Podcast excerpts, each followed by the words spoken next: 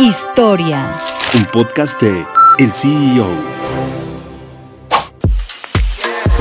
Las tiendas OXO son los principales competidores en el mercado del pequeño formato en México. Su presencia y gran número de sucursales las han convertido en uno de los negocios más concurridos. Ninguna de las 20.000 tiendas de OXO opera bajo el esquema de franquicias, por lo que todas son propiedad de la misma empresa. FEMSA es la compañía dueña de OXO que administra sus ventas y logística.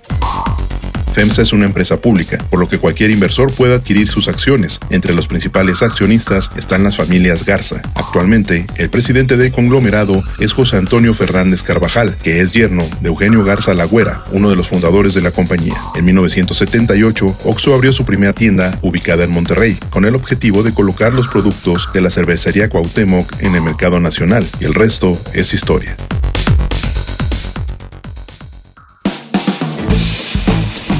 Mantente en el mercado con las noticias más importantes de la tecnología y los negocios, escuchando y compartiendo todos nuestros podcasts en el CEO.com, en arroba el CEO-bajo en Twitter y el CEO en Instagram. Soy Israel Águila y nos escuchamos la próxima.